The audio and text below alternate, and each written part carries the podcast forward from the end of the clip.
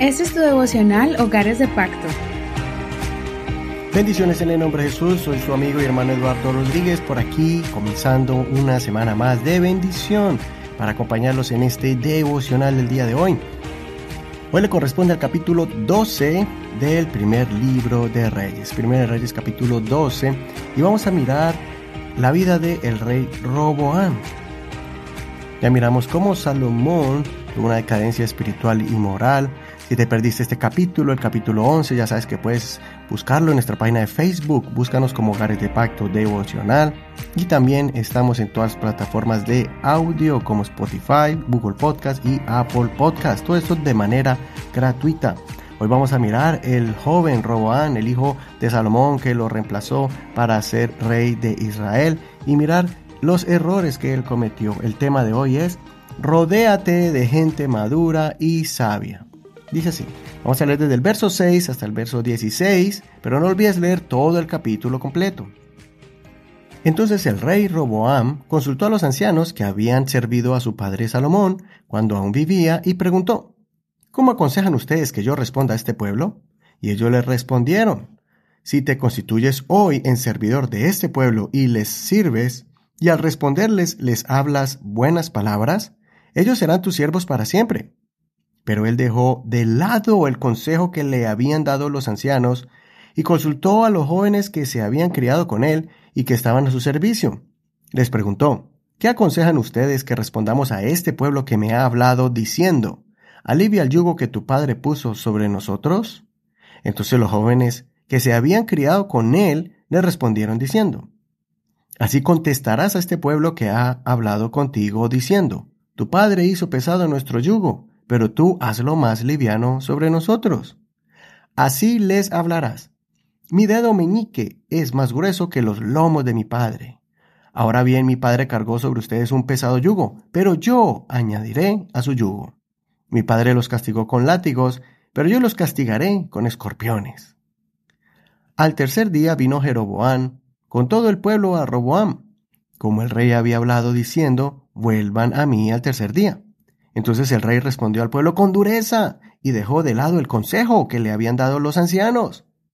Les habló, siguiendo el consejo de los jóvenes, diciendo, Mi padre hizo pesado su yugo, pero yo añadiré a su yugo. Mi padre los castigó con látigos, pero yo los castigaré con escorpiones.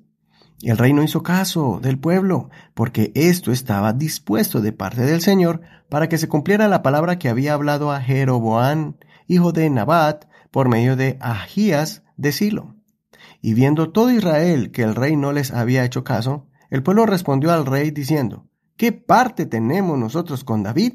No tenemos herencia en el hijo de Isaí. Israel, a tus moradas. Mira ahora por tu propia casa, oh David, entonces Israel se fue a sus moradas. Hasta aquí la lectura de la porción de este capítulo. Ayer vimos la decadencia del rey Salomón y cómo su desviación del camino del Señor trajo graves consecuencias al reino, al punto de que Dios dispuso que el reino sería dividido y reducido en las manos de su sucesor. Roboam reemplazó a su padre Salomón y él fue proclamado como rey. Inmediatamente el pueblo pidió a Roboam que les aliviara la carga de impuestos y trabajo que Salomón había dejado, y por eso el pueblo suplica a Roboam que haga cambios en su forma de gobernar.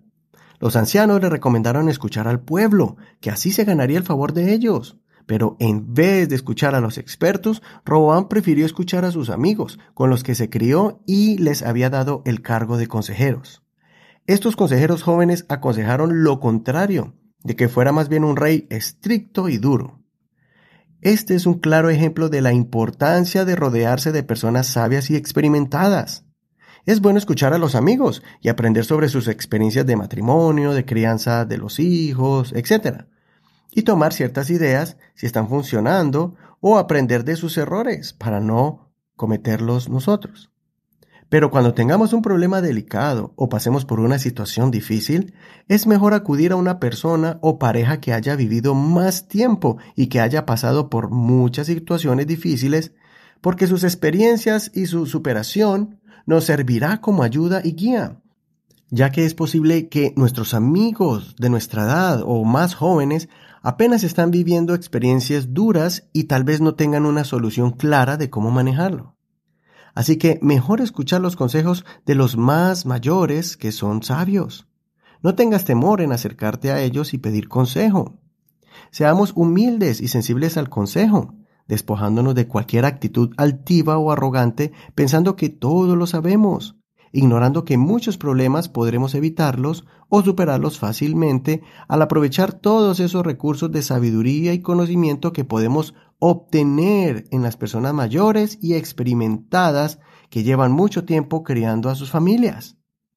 La ventaja de ser parte de una congregación es que podemos encontrar a muchas personas que están en diferentes etapas de la vida y que podremos encontrar ese apoyo en ellos.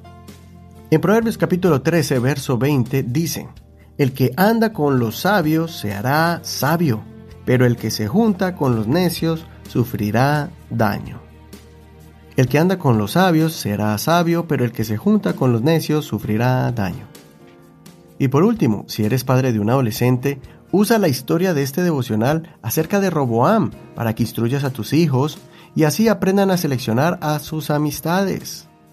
Que busquen amigos de su edad que sean prudentes y que valoren los consejos sabios de los adultos que están allí para ayudarnos.